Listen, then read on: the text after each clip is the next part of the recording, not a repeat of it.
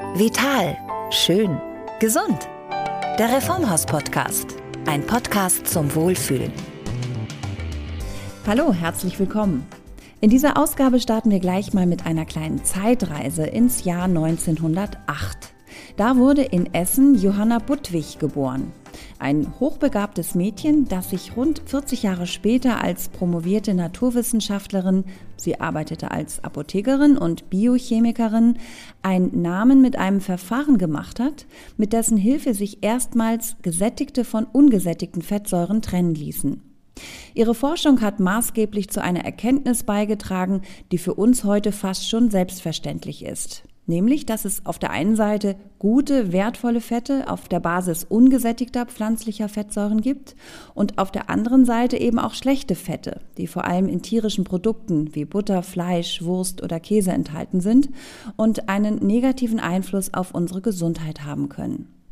Die Überbringerin dieser in Anführungszeichen schlechten Nachrichten wurde natürlich bekämpft, aber sie ließ sich nicht beirren.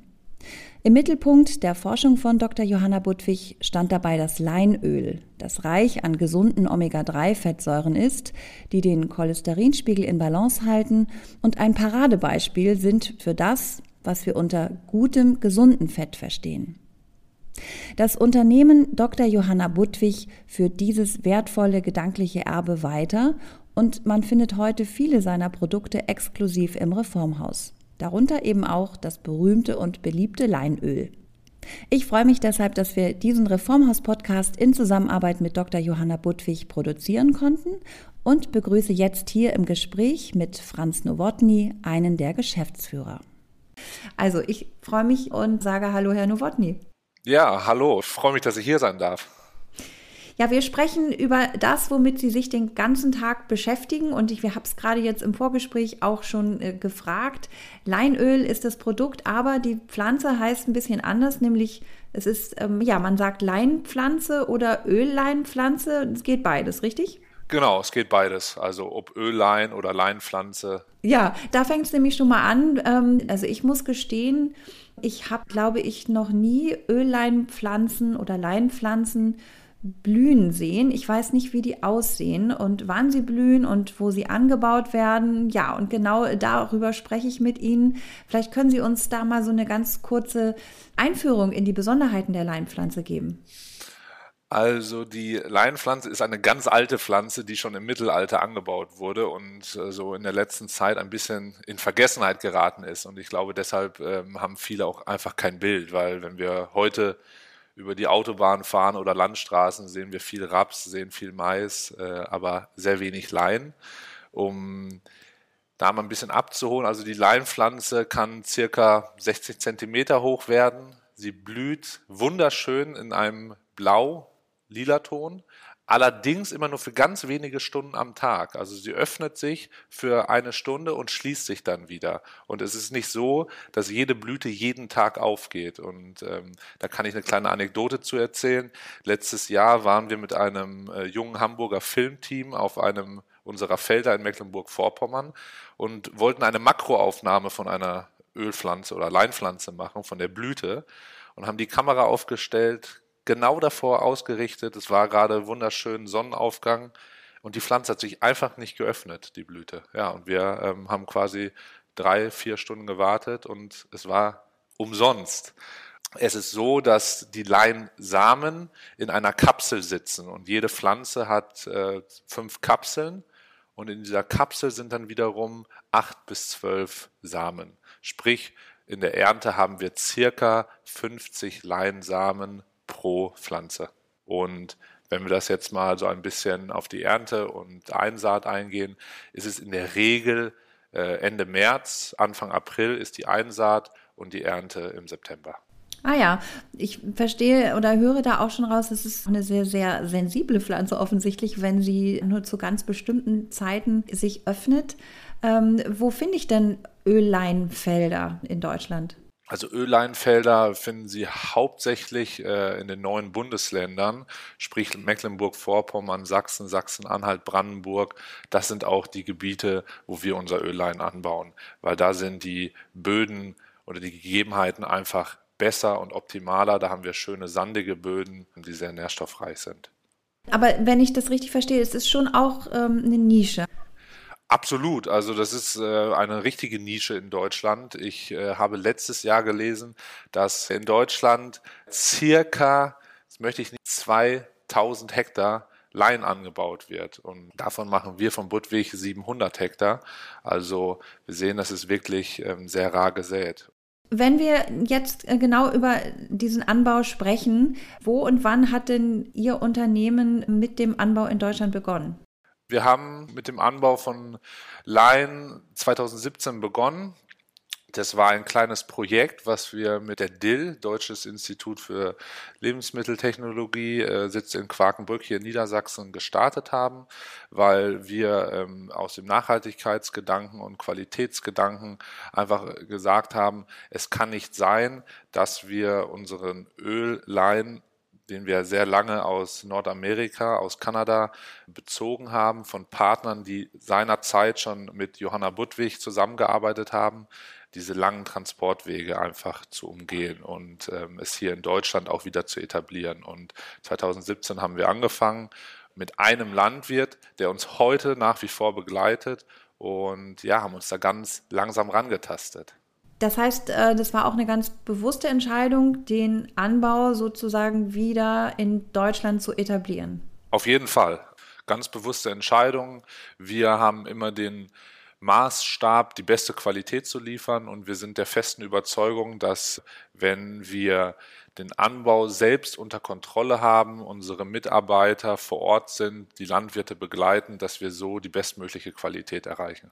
Dann natürlich die Nachhaltigkeit und äh, geringere Abhängigkeiten. Sie müssen sich vorstellen, wir haben die Leinsaat in Nordamerika bezogen, hatten sehr, sehr weite Transportwege. Das ist dann immer sehr schwierig gewesen. Und ich hatte es ja auch schon gesagt, wir wollen im direkten Austausch stehen, wollen die Qualität beeinflussen. Und das können wir einfach damit garantieren. Und ähm, aus Nachhaltigkeitsaspekten hat es sehr, sehr viele Vorteile.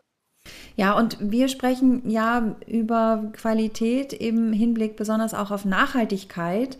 Und das ist wahrscheinlich nur eine Facette dessen, was Sie unter Nachhaltigkeit verstehen bei Dr. Johanna Budwig, oder? Definitiv. Also Nachhaltigkeit hat äh, bei uns einen sehr großen Stellenwert. Ähm, es hat damals damit angefangen, dass wir die ganzen Lieferketten und Transportwege hinterfragt haben, aber natürlich auch die Produktionsprozesse. Und wir haben äh, 2016 bei uns in der Firma angefangen, kleine Teams zu gründen, die Prozesse in den einzelnen Bereichen hinterfragen und nachhaltiger gestalten sollen. Ein Beispiel ist, dass wir im Versand letztes Jahr mit dem Team einen neuen Versandkarton etabliert haben, der zu 30 Prozent aus Gras besteht, der komplett ohne Plastik auskommt. Ein anderes Projekt, was wir zurzeit verfolgen, ist mit der Uni Düsseldorf. Da sind wir mit einem Team im Austausch und haben ein Projekt, das nachhaltige Transportwege und ein nachhaltiges Lieferantenmanagement etablieren soll, weil wir haben ja nicht nur Lein, sondern wir haben ja auch noch diverse andere Öle, die wir ja über den ganzen Erdball verstreut äh, beziehen. Die Leinsamen, da sprechen wir auch gleich nochmal drüber, über die, die Verarbeitung, die werden ja gepresst. Da bleibt ja was übrig, ja. Ich weiß nicht, wie dieses, ähm, das, was da übrig bleibt, wie, das, wie man das nennt. Presskuchen, das ist Presskuchen. Der Presskuchen, aha. Da könnte ich mir vorstellen, das ähm, gehört ja auch ins Thema Nachhaltigkeit, dass man das dann auch irgendwie ähm, in den Kreislauf wieder hineingibt, oder? Auf jeden Fall. Ähm, wir machen es so, dass wir mit Landwirten zusammenarbeiten, die ebenfalls äh, in der Viehzucht sind. Und dieser Presskuchen ist ein hervorragendes Futtermittel. Also wir füttern damit dann Kühe der Landwirte. Das nenne ich tatsächlich Kreislauf. Ähm, aber bevor wir über die Weiterverarbeitung der Leinpflanze sprechen, vielleicht noch mal einen Schritt zurück. Nachhaltigkeit ist ja auch ganz eng verbunden mit dem Begriff kontrolliert ökologischer Anbau. Was heißt denn das ganz konkret? Also was bedeutet das für Ihren Ölleinanbau? Wie ähm, stellen Sie sicher, dass man am Ende sozusagen das 100% naturbelassene Bio-Leinöl äh, in der Flasche hat? Kontrolliert ökologisch bedeutet für uns, ähm, dass wir nicht konventionell anbauen, äh, somit konsequent auf Pestizide verzichten, kein genverändertes Saatgut einsetzen, ja, wir arbeiten ausschließlich mit erfahrenen und auch mit überzeugten Biolandwirten zusammen. Die Überzeugung ist immer ganz wichtig. Ähm, und ja, unsere Produktionsprozesse, das Pressen, das Abfüllen laufen auch zu 100 Prozent natürlich. Und äh, wir sind der festen Überzeugung, dass das der richtige Weg ist. Wenn ich da nochmal nachfragen darf, also die Felder sind ja sozusagen nicht im nirgendwo. Also daneben sind vielleicht jetzt die nicht so ökologisch arbeiten, sage ich mal, wie Sie. Da gibt es natürlich auch vermutlich Einträge oder kann man das irgendwie steuern? Ja, also das ist immer eine Herausforderung, die wir auch haben. Ähm, da haben Sie recht. Es ist ja häufig so, dass ökologische Landwirtschaft neben konventioneller angesiedelt ist. Und wenn mein Nachbar ähm, die Pestizide versprüht und der Wind schlecht steht, äh, besteht immer die Möglichkeit, dass etwas auf äh, das Nachbarfeld äh, und Einträge nachzuweisen sind. Aber wir haben ähm, natürlich durch die langjährigen Kooperation mit unseren Landwirten und unsere peniblen Anforderungen ja, wählen wir die Felder gemeinsam aus, achten darauf, dass so etwas nicht passiert und spätestens in der Qualitätssicherung, wenn wir Analysen ziehen, ist das natürlich nachweisbar und dann wird die Ware oder die Saat dann auch nicht verarbeitet, wenn es denn so kommen sollte. Ja, und penible Anforderungen, da würde ich gerne anknüpfen. Vielleicht können Sie uns diesen Prozess auch noch mal ein bisschen erzählen. Also wie viel Arbeit in einer Flasche äh, mit Bioleinöl drinsteckt. Also ähm, wann wird geerntet? Wie geht es dann weiter? Vielleicht können Sie uns diesen Weiterverarbeitungsprozess kurz skizzieren. Ja, also der Erntezeitpunkt ist, wie ich eingangs gesagt habe, immer circa Mitte September. Und nach der Ernte muss umgehend getrocknet werden. Das ist ganz wichtig, dass man die Saat trocken legt, trocken bekommt. Und anschließend geht es in die Reinigung. Das sind wirklich hochmoderne Maschinen, die die Saat vom, von den ganzen Beikräutern, die ja in einer ökologischen Landwirtschaft immer enthalten sind, trennen ja, und äh, wenn die Saat dann gereinigt ist, wird sie abgefüllt und dann wird sie analysiert. Und die Analysen, sobald die okay sind, wir achten da natürlich auf ganz viele Werte, ähm, Beispiel, was viel im Begriff ist, sind Weichmacher, Pestizide natürlich, aber was auch immer in aller Munde ist, sind die Mineralöle. Da haben wir Standards, die deutlich unter den gesetzlichen Grenzwerten liegen und ähm, deshalb haben wir auch seinerzeit den Ökotest äh, mit sehr gut gewonnen. Das ist so dieser Prozess, der vor dem äh, Pressen einfach erfüllt wird. Und da haben Sie recht, das ist viel mehr, als man am Ende denkt. Auf jeden Fall und ähm, ganz praktisch gefragt, ähm, wobei Sie können es mir nicht vorrechnen, wahrscheinlich, wie viel Leinsamen brauche ich für, für ein Liter äh, Leinöl, aber einfach nur, dass man mal so einen Vergleich hat. Ich hatte ja gesagt, dass eine Leinpflanze circa 50 Samen hat, die wir daraus ernten. Und ähm, wir benötigen für eine Flasche Leinöl, 250 Milliliter, circa ein Kilo der Samen. Und Sie wissen ja, wie klein so ein Leinsamen ist. Also braucht man dann schon ein, eine Fläche, ich möchte es jetzt nicht sagen, aber ich würde so behaupten, das sind dann circa ein Quadratmeter, den, den Sie brauchen, der angepflanzt ist, für eine Flasche, die dann im Laden steht. Ja, also das finde ich schon ziemlich beeindruckend. Also diese, ich würde mal sagen, Vergleichswert, ein Kilo Leinsamen ungefähr, allein wenn man sich das vorstellt, das ist schon einiges, was es braucht, ähm, finde ich schon erstaunlich. Dann sprechen wir doch mal über das, was dann in der Flasche drin ist. Also äh, wer diese Podcasts hier verfolgt, der weiß, dass Leinöl so gut wie immer fällt, wenn es um gesunde Ernährung geht. Und was da auch immer fällt, ist das Stichwort Omega-3-Fettsäuren beziehungsweise eben die guten Fette. Es gibt ja viele tolle pflanzliche Öle, die wir alle gerne jeden Tag benutzen. Und Leinöl, habe ich das Gefühl, hat da auch nochmal wirklich so eine Sonderstellung. Also vielleicht, äh, ja, machen Sie doch mal Werbung für Ihr eigenes Öl. also erstmal, wie Sie es gesagt haben, es gibt viele tolle Öle und auch sehr viele gesunde Öle. Bei Leinöl ist die Besonderheit, dass es äh, zu circa 60 Prozent aus der mehrfach ungesättigten Omega-3-Fettsäure ALA besteht. Und ähm, ALA ist die Kurzform für Alpha-Linolensäure und das ist eine essentielle Fettsäure. Das bedeutet essentiell, unser Körper kann sie nicht selber bilden und äh, kann nur durch die Nahrung zugeführt werden. Und ähm, für die, die ein bisschen tiefer im Thema drin sind, es gibt ja noch andere Omega-3-Fettsäuren, die in aller Munde sind, die DHA und EPA, zum Beispiel äh, im Algenöl oder in Fischöl, aber auch in fettreichem Seefisch. Und ähm, das bedeutet, die kann ich einfach über die Nahrung zu mir nehmen, aber mein Körper kann sie auch selber bilden. Und wie kann ich sie selber bilden? Indem ich ALA zu mir nehme. Sprich, es ist ein ähm, biologischer Vorgang, dass ALA zu DHA und EPA synthetisiert wird im Körper. Und das ist so eine ganz schöne Frage, die wir dann immer bekommen. Ja, was soll ich denn dann nehmen? Und, aber da lese ich, dass das nicht so gut funktioniert und, und, und.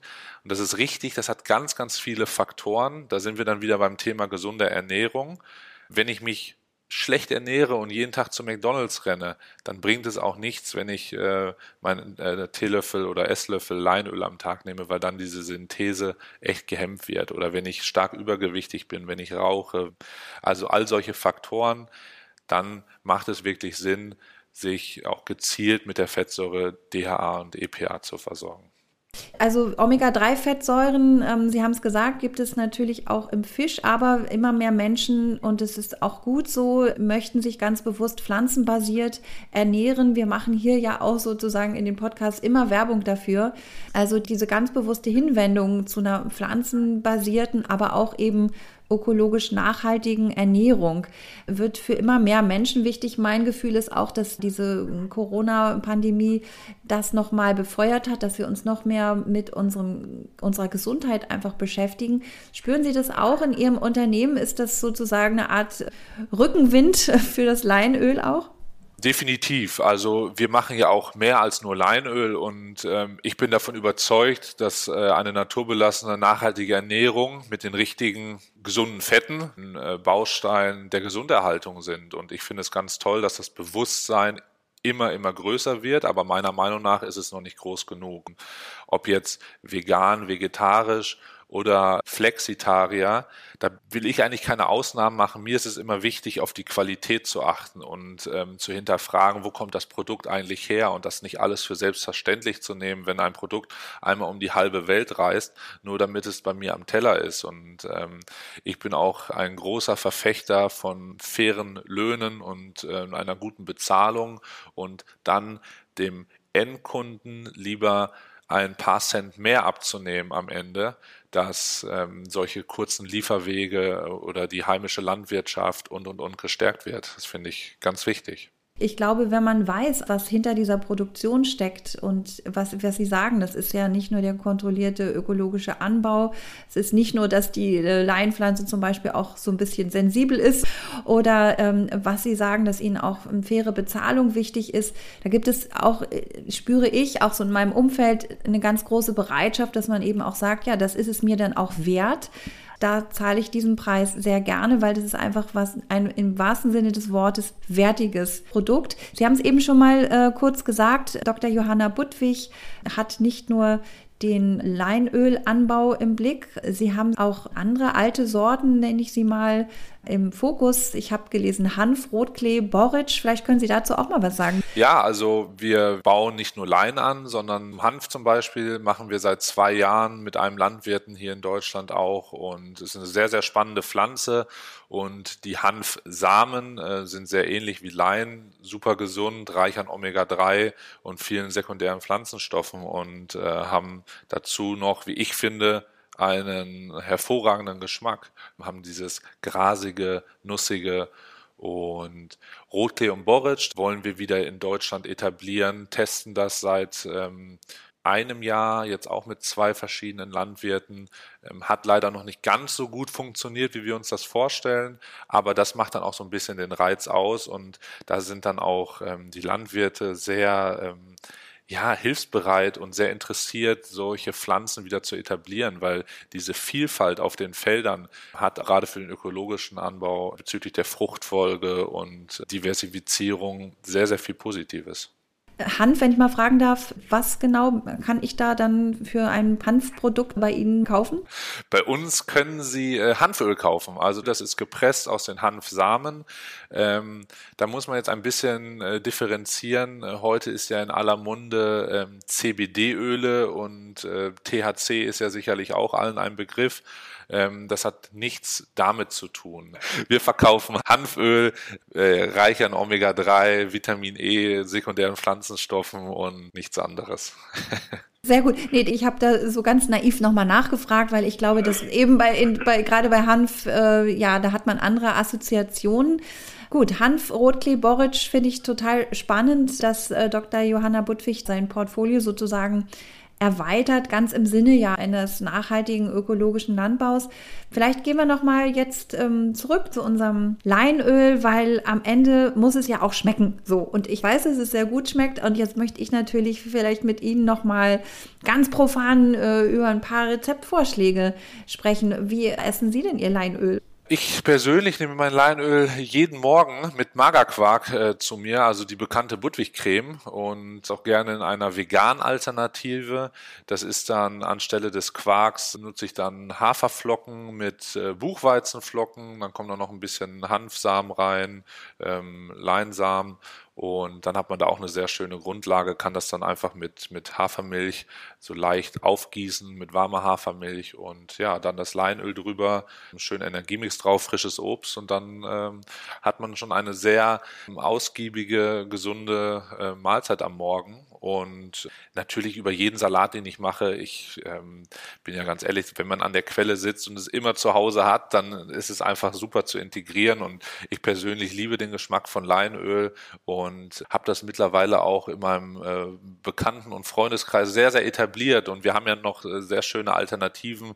Wenn wir dann zum Beispiel sagen, es muss fruchtiger sein, haben wir ein Leinöl, wo auch mit Zitronenöl drin ist und einen sehr, sehr fruchtigen Geschmack hat. Nochmal, für Sie ist das täglich Brot, wie im wahrsten Sinne des Wortes, die berühmte Budwig-Creme besteht eigentlich also im Wesentlichen aus Quark mit Leinöl. Wenn man es jetzt ganz grob sagt, Quark, Leinöl, frisches Obst und ähm, geschrotete Leinsamen, genau. Und wir hier im Unternehmen äh, leben das und äh, frühstücken quasi täglich zusammen und äh, alle Mitarbeiter essen eine Budwig-Creme, jeden Tag, ja. Ich bedanke mich für diese Einblicke hinter die Kulissen von äh, Dr. Johanna Budwig. Ich glaube, jeder oder jede, die jetzt äh, im Reformhaus das nächste Mal steht und eine Flasche Leinöl in der Hand hat, wird die mit ganz anderen Augen sehen. Ich sage nochmal ganz herzlichen Dank für das spannende Gespräch. Ja, vielen Dank, hat Spaß gemacht. Danke. Das war ein Gespräch mit Franz Nowotny, einer der Geschäftsführer der Dr. Johanna Budwig GmbH. Ja, und jetzt, wo ich weiß, wie die Leinölpflanze aussieht, verstehe ich auch, wie das geflügelte Wort ins Blaue fahren entstanden ist. Die Berliner sind traditionell ja schon immer gerne raus aufs Land, ins Umland gefahren und haben früher dann in Brandenburg und Mecklenburg-Vorpommern am Ende des Sommers die großen Leinfelder gesehen, die es damals noch so zahlreich gab. Ja, und waren dann in der Blütezeit des Leins von diesem leuchtenden Blau fasziniert.